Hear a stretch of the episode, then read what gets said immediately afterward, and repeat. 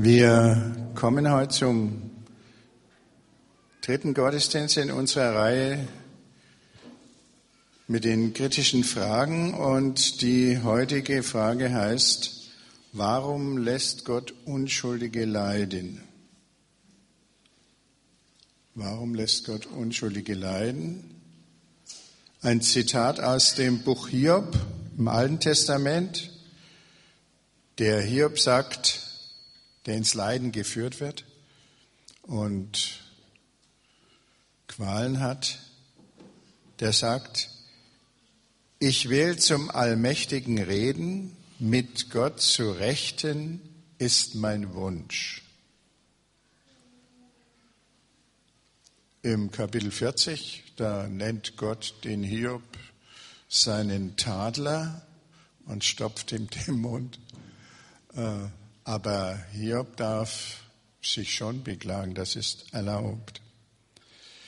Äh, es gibt ein Buch von dem amerikanischen Religionssoziologen Peter Berger mit dem Titel Erlösender Glaube.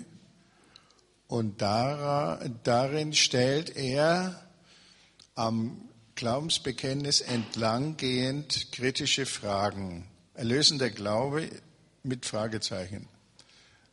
So sieht der Titel aus. Und das dritte Kapitel ist, ich glaube an Gott, den Vater, den Allmächtigen. Peter Berger sieht in diesen zwei Begriffen, Gottesprädikaten, eine ungeheure Spannung.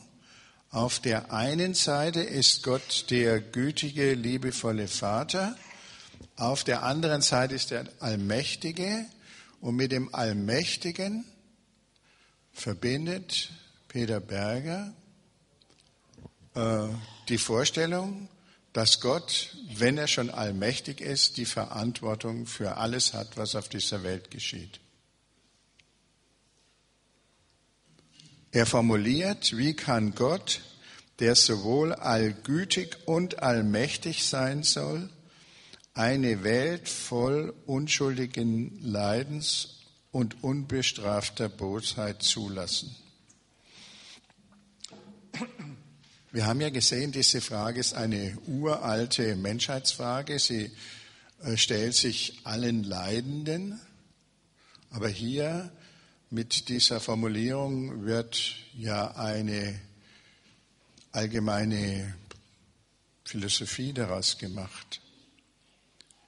In der Philosophie und Theologiegeschichte heißt diese Frage nach der Güte und nach der Gerechtigkeit Gottes die so, äh, Theodizee-Frage.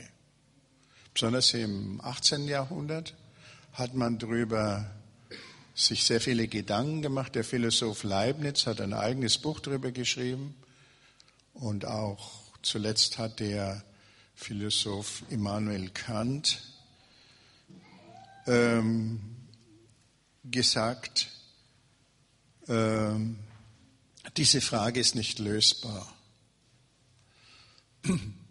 von der Philosophie her. Und zwar deswegen, weil der, es wäre notwendig, dass man die ganze Weltgeschichte überschauen kann. Äh, und dann ein Urteil daraus ziehen kann. Das kann man aber erst, wenn diese Weltgeschichte abgeschlossen ist. Alles andere, und wenn, wenn ein Mensch wirklich einen Überblick bekommen könnte, einen vollständigen, aber das ist eben dem Verstand nicht möglich. Darum ist eine vernünftige Antwort auf diese Frage eben auch unmöglich.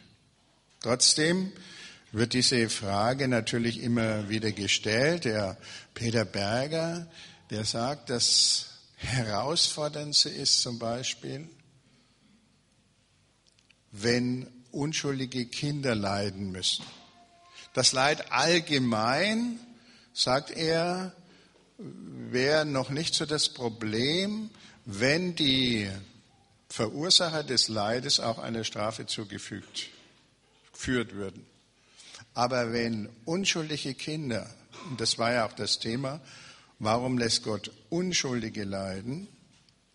Wenn unschuldige Kinder leiden, das geht uns allen ungeheuer äh, gegen den Strich. Da leiden wir mit. Und er, äh, er nennt hier als Beispiel den Holocaust. Unter den sechs Millionen Juden waren ungefähr eine Million Kinder und die wurden umgebracht, ohne dass Gott eingegriffen hat.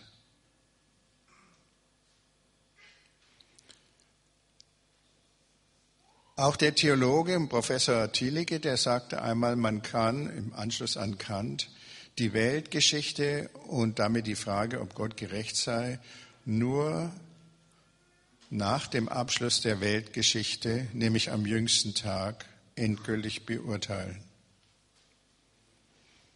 Alle anderen Urteile sind eben eigentlich nicht erlaubt. Die christliche Theologie hat die Theodizee-Frage nie zu einem, wohl behandelt, aber nie zu einem eigenen Thema in der Theologie gemacht.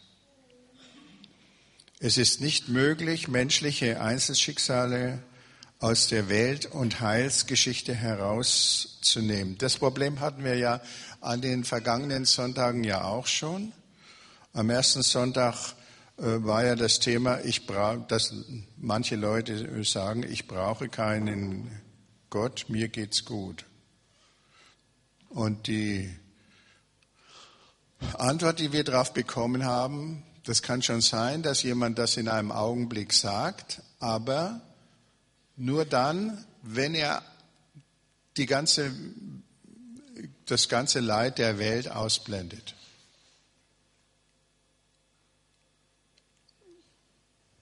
Man kann aber sein Schicksal nicht so aus der Menschheits- und Heilsgeschichte Gottes herausnehmen. Und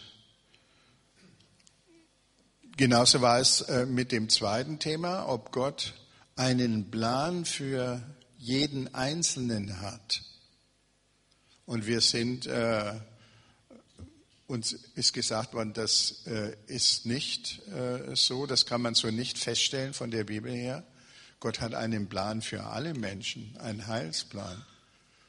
Aber nicht so einen Einzelplan, den man daraus herauslösen könnte. Und genauso ist es jetzt umgekehrt mit dieser Theodizee-Frage. Man kann das nicht einfach isoliert behandeln, wie das immer getan wird und daraus irgendwelche philosophischen oder theologischen Erkenntnisse ziehen, sondern das gehört auch in den Plan Gottes. Alles andere ist ein übersteigerter Individualismus und äh, hilft nicht weiter. Überhaupt muss gefragt werden, ob nicht auch die Zeitgenossen des Holocaust äh, sich schuldig gemacht haben.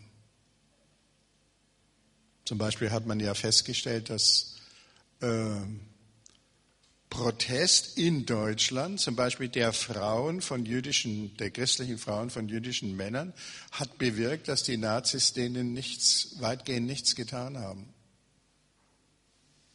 Insofern müssen wir uns fragen äh, lassen, äh, warum ist in unserem Land nicht mehr Protest entstanden? Und wir haben einfach die Mehrheit der Deutschland alles laufen lassen. Insofern haben wir an dieser Million Kinder oder unsere Vorfahren oder die damaligen Wähler auch ein gerüttelt Maß an Schuld. Und man kann sogar äh, dazu sagen, auch die Amerikaner, Engländer oder Russen haben Mitschuld, weil sie nicht eingegriffen haben. Sie hätten äh, etwas tun können. Ein bisschen haben einige was getan, aber noch viel zu wenig. Und in dem Augenblick äh, sieht man, wie alles miteinander verflochten ist und man kann so ein Einzelschicksal nicht oder auch das Schicksal dieser Kinder, Gruppenschicksal, äh, nicht herauslösen. Und im Übrigen müssen äh, verhungern heute auch Millionen von Kindern in Afrika. Und was machen wir?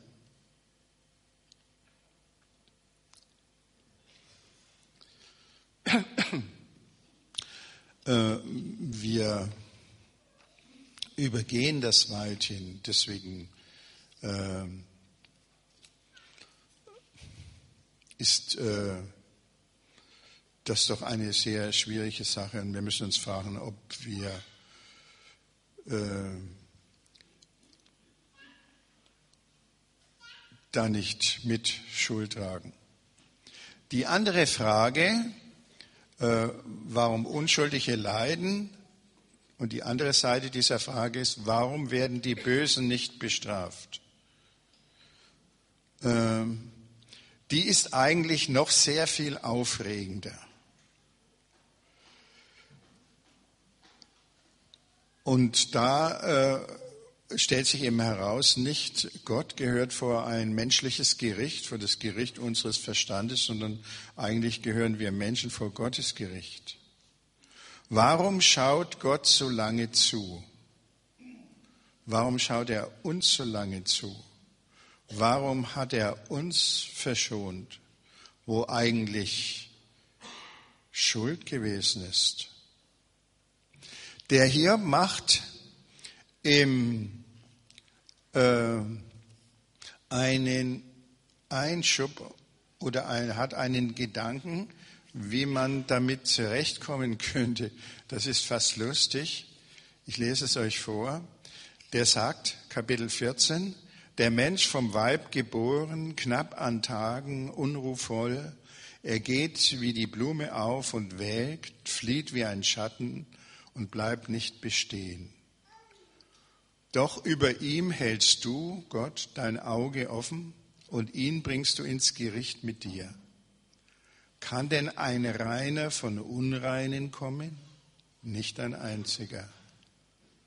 Wenn seine Tage fest bestimmt sind und die Zahl seiner Monde bei dir, wenn du gesetzt hast seine Grenzen, so dass er sie nicht überschreiten kann, schau weg von ihm lass ab, damit er seines Tags sich freue wie ein Taglöhner.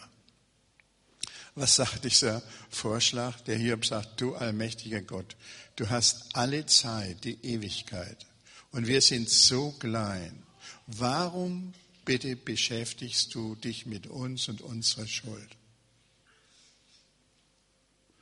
Wäre es nicht möglich, du schaust darüber hinweg Du weißt ja doch, wie schnell ein Mensch wieder verschwunden sind, wie schnell das Leben eines Menschen vergeht. Lass ihn doch so feiern wie einen Taglöhner. Der kriegt das Lohn für seinen Tag und dann geht er nach Hause und freut sich seines Lebens, isst und trinkt, was er morgen machen wird, weiß er ja noch nicht. Und so soll es Gott mit uns machen. Aber das ist ein ziemlich gefährlicher Vorschlag. Äh, was würden wohl die Leute machen, wenn äh, Gott nicht auf sie schauen würde und sie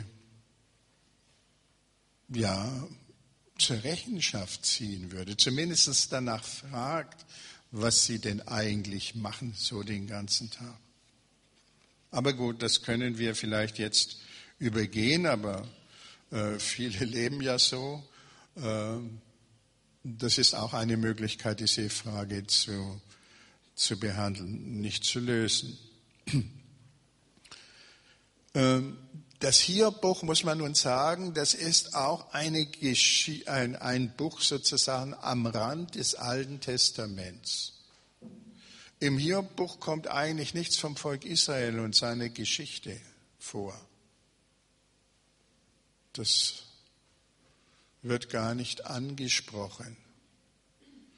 Das ist vielleicht typisch äh, äh, für dieses Buch. Es wird eben nur die Geschichte eines einzelnen Leidenden, des Hiob, mit Gott verhandelt. In einer wunderbaren äh, und äh, aufwühlenden äh, Dichtung. Und deswegen hat das auch immer wieder Widerhall gefunden in der menschlichen Literatur. Aber genau das ist auch die Schwäche äh, des Buchs und, und, und solcher Fragen wie der Theodizee-Frage.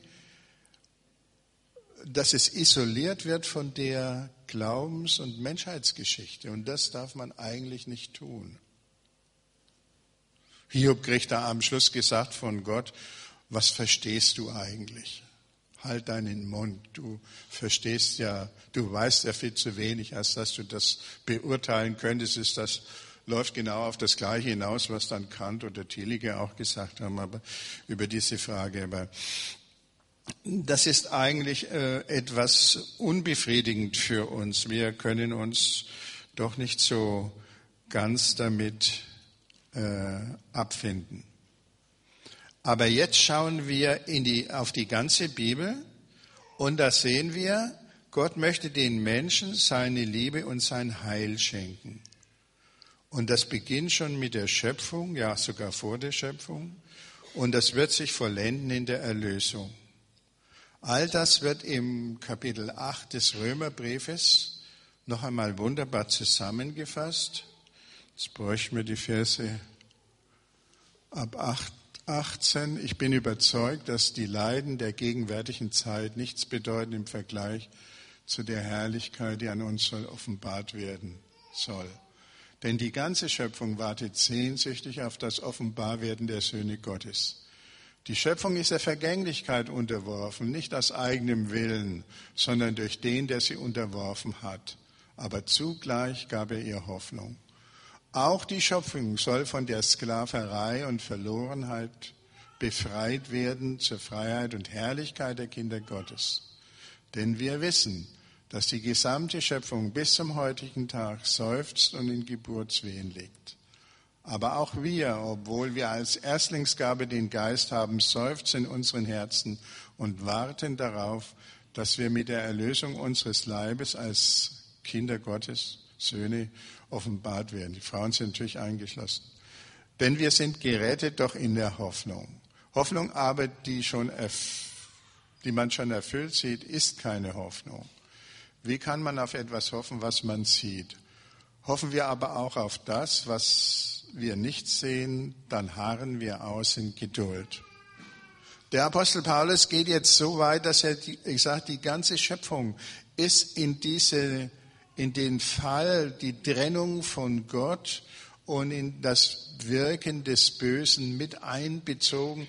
Auch die Kreaturen leiden drunter. Der Peter Berger sagt auch, das Leiden, äh, die, die Augen eines sterbenden Hundes klagen Gott an. Die Natur ist nicht äh, ohne Grausamkeit. Das kann man in vielen Naturfilmen da sehen, wenn die Geparden da irgendeine Antilope jagen und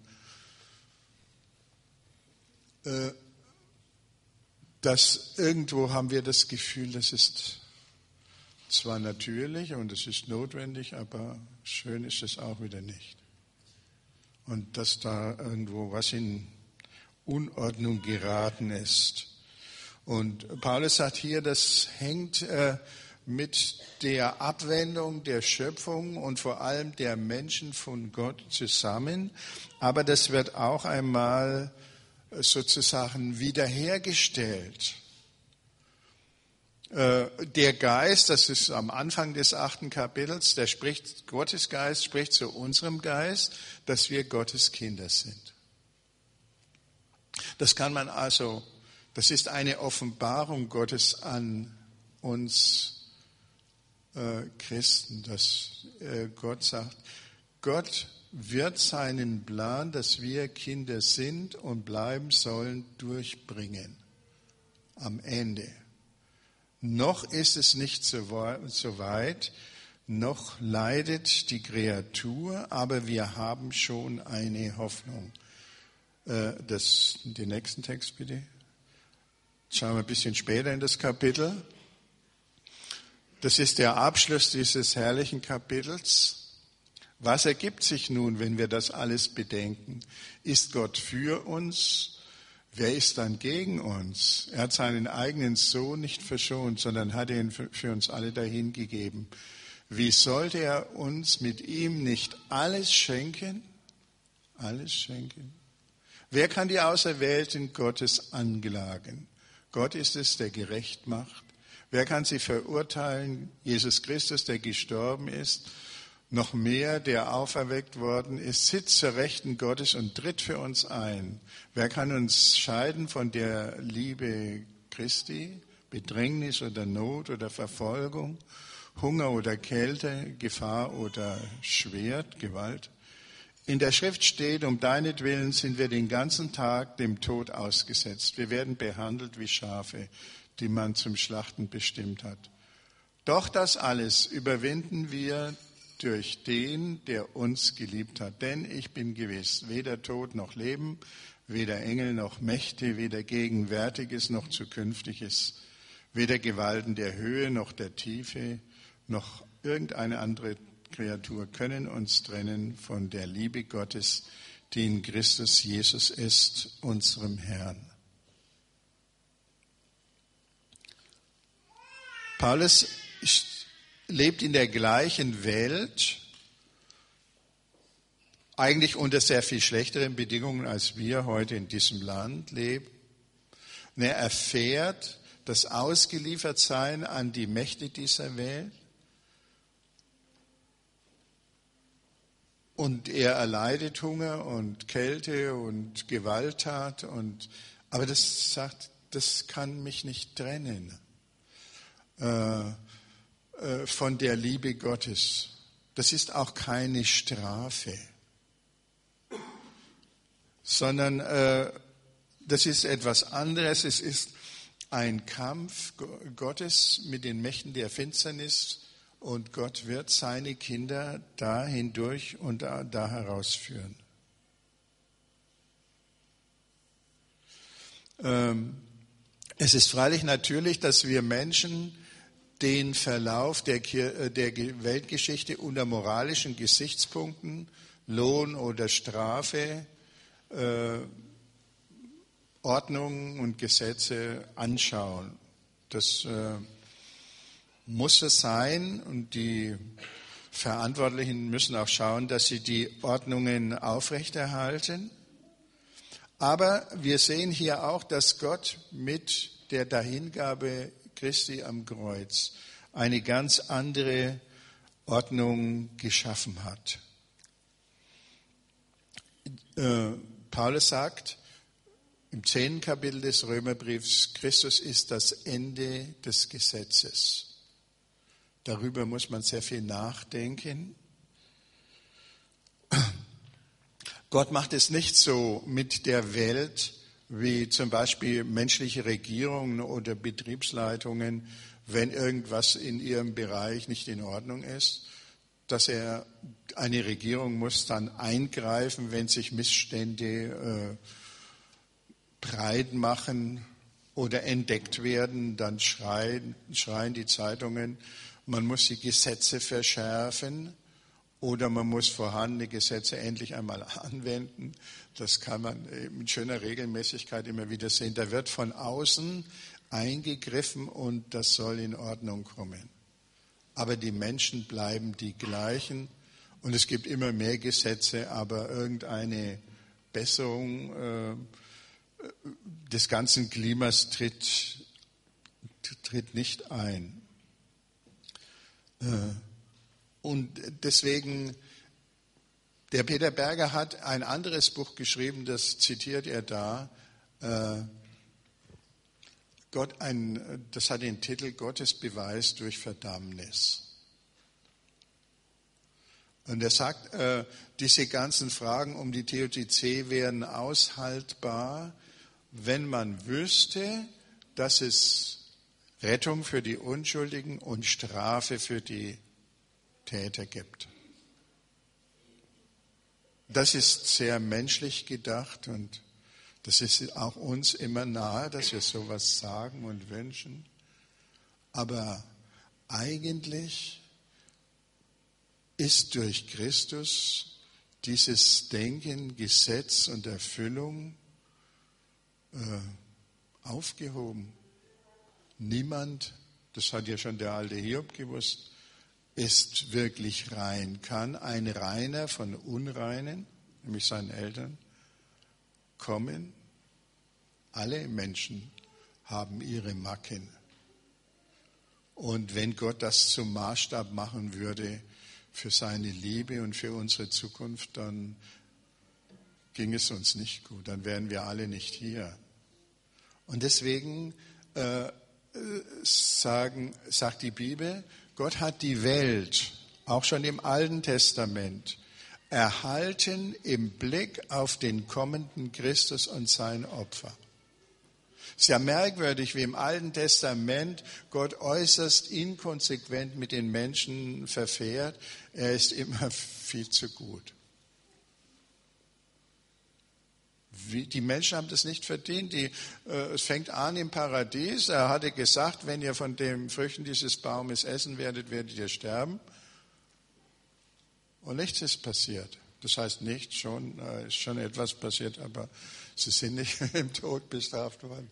Und so geht das weiter und auch an die Sintflut-Geschichte, äh, das sagt, Gott, er will die ganze Menschheit vernichten, dann lässt er die Noah übrig und was von dem kommt, das ist nachher auch nicht besser als das, was vorher war. Und das, Gott sagt, ich will das nicht mehr tun.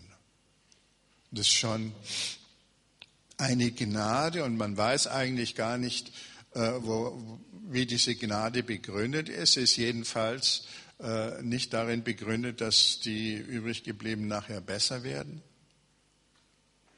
sondern wir äh, Christen glauben, dass das schon im Blick auf das Opfer Jesu passiert ist. Und nach dem Kreuz, diese 2000 Jahre, da hat uns Gott auch erhalten, obwohl wir es nicht verdient haben. Warum? Weil er eine neue Ordnung gebracht hat. Und eben, dass Christus das Gesetzesende ist. Er ist, äh, Gott hat die Welt nicht so von außen repariert, sondern was er getan hat, er geht in die Welt des Leidens und Sterbens hinein. Jesus bezahlt unsere Schuld und eröffnet uns in seiner Nachfolge eine ganz neue Dimension zur Gestaltung unseres Lebens. Paulus weist hier uns darauf hin, äh, dass es diese Mächte des Bösen noch gibt, aber dass sie keinen Sieg haben werden auf die Dauer. Und sie werden einmal überwunden und die Herrlichkeit wird, äh, die Herrlichkeit der Liebe Gottes wird äh, triumphieren. Nichts kann uns trennen von der Liebe Gottes, die in Christus Jesus ist, unserem Herrn. Peter Berger zitiert in seinem Buch äh, ein Buch des jüdischen Schriftstellers Elie Wiesel. Das hat den Titel Neid, Nacht. Und darin äh, beschreibt der Elie Wiesel, wie er mit anderen Juden im Todeslager zuschauen musste, wie ein jüdisches Kind am Galgen langsam zu Tode gequält wird. Das ist der Höhepunkt des Grausamen. Und der äh, ein Mitgefangener flüstert dem Elie Wiesel zu, äh, wo ist Gott? Und der Elie Wiesel sagt, er hängt am Galgen. Äh, er stirbt. Und äh, Peter Berger kann sich nicht äh, zu einer eindeutigen Interpretation entschließen. Er sagt, es gibt Juden, die haben gesagt, wenn Gott das zulässt, gibt es ihn nicht. Sie haben Gott abgesagt, sind vom Glauben abgefallen, weil sie das nicht ertragen konnten. Es kann aber auch ganz im Gegenteil äh, interpretiert werden, äh, wenn Gott Gott kann in das Leid der Menschen mit hineingehen. Er ist bei diesem Kind. So wie er, ja, die Geschichte der Kreuzigung ist ja das Gleiche. Es ist ja eine Folterung zum Tod. Und die Menschen schauen das an. Und einige, die Jünger verzweifeln. Sie denken, das kann doch nicht, äh, Gott nicht zulassen. Einige Leute, die Zuschauer sagen, wo ist nun dein Gott? Sagen du, Gott hat sich von dir abgewandt oder vielleicht denken auch manche, es gibt überhaupt keinen Gott.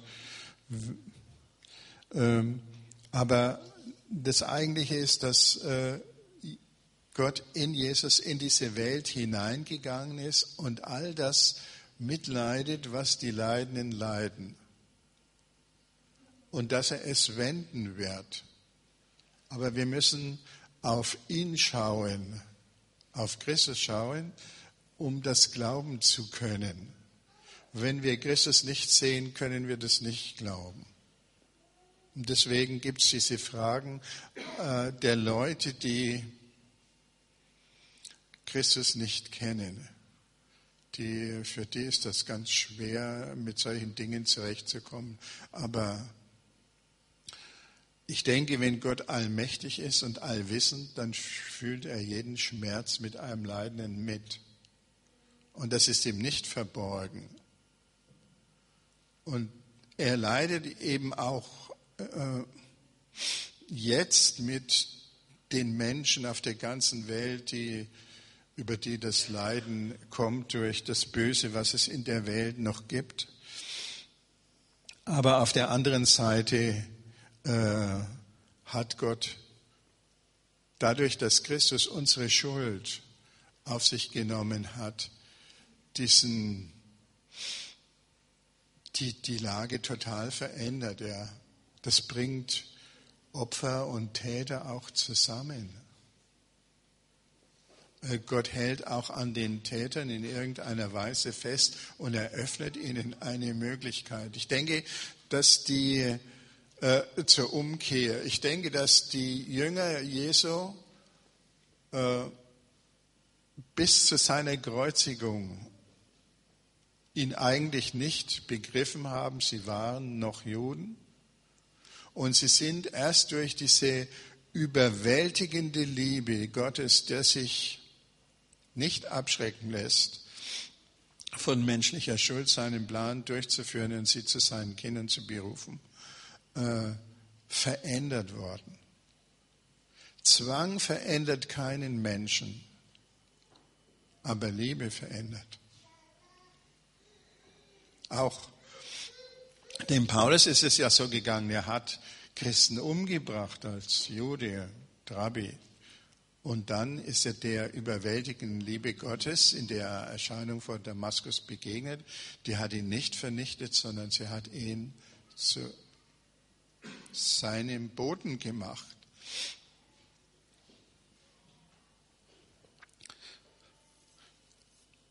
Und ich denke, das ist wichtig, dass wir darüber nachdenken, was das eigentlich bedeutet. Christus ist das Gesetzesende.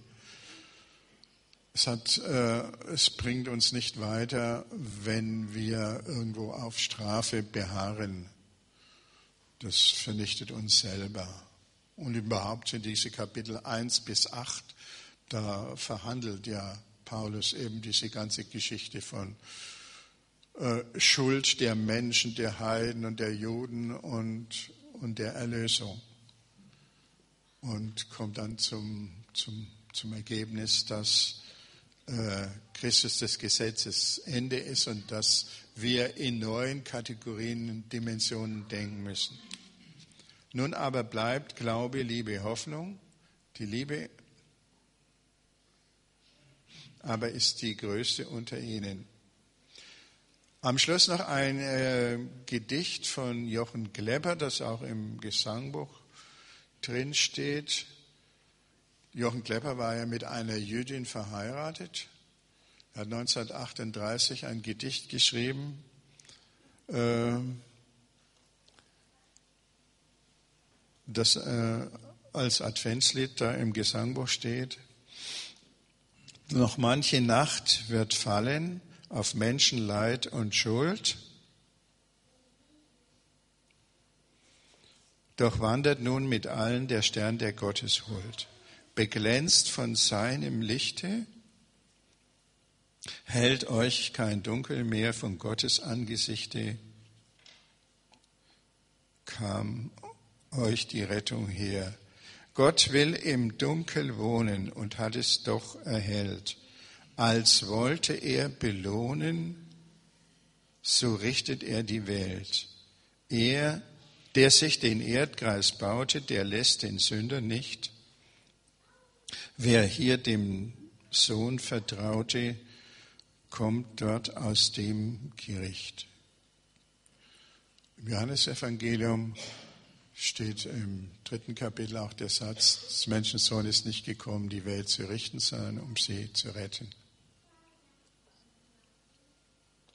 Das ist die neue Dimension und daran wollen wir festhalten und, und das, äh, unsere Sache ist, das weiterzutragen und eben uns stark machen zu lassen vom Heiligen Geist, dass wir äh, nicht an der Schuld und an den Versagen der Menschen festhalten und das immer wieder in uns bewegen, sondern einfach äh, eintreten und in dem Wissen, dass die, das Dunkel nicht bleiben wird. Der Morgenstern ist erschienen wie der Morgenstern am nächtlichen Himmel sagt, es wird bald morgen, so sagt Christus, dass die Nacht der Welt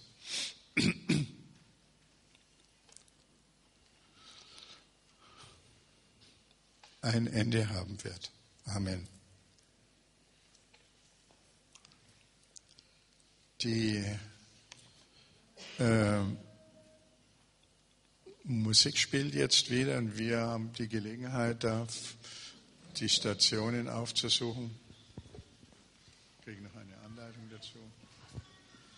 Ich würde einfach drei Sätze noch dazu sagen. Ja, mach. Die Station Wenn ihr jetzt die Zeit nutzt, wozu ihr ganz herzlich eingeladen seid, äh, an die verschiedenen Stationen zu gehen, die Astrid wird sie gleich nochmal äh, erklären. Ähm, Vielleicht habt ihr auch noch im Kopf gehabt, wenn ihr letzte Woche da wart, ähm, dass da der Michael, glaube ich, erzählt hat, dass äh, das Baby ähm, von der Uli und dem Dietmar ähm, da in den ersten paar Lebenswochen gestorben ist. Und das sind ja auch Dinge, da kann man keinen Menschen dafür verantwortlich machen. Das ist Leid, wo man dann einfach mit Gott konfrontiert wird. Und die Frage ist, warum? Es gibt keine Antwort auf das Warum. Aber ich möchte noch mal drei Punkte rausgreifen aus dem, was wir jetzt bisher gehört haben, die, die wir mitnehmen können, auch für so eine Situation. Ne? Nicht nur, wo uns jemand Unrecht getan hat, ist klar, wer Schuld hat und trotzdem die Frage, warum Gott es zugelassen hat, aber auch auf die anderen Punkte. Das erste aus dem Buch Hiob, Gott lässt es zu, dass wir ihn anklagen. Wir dürfen mit ihm streiten. Ja, wir dürfen das. Er hört sich das an. Und beim Hiob ist es manchmal heftig, aber es ist erlaubt. Das ist unser jüdisches Erbe. Das müssen wir unbedingt wieder gewinnen. Und in dem Psalmen seht ihr es auch. Also wenn ihr das möchtet, dann geht zum Beispiel an die Klagemauer. Ähm, die zweite Geschichte aus dem äh, Römerbrief oder aus dem Evangelium ist, Gott ist nicht immun gegen unser Leid, sondern er teilt's.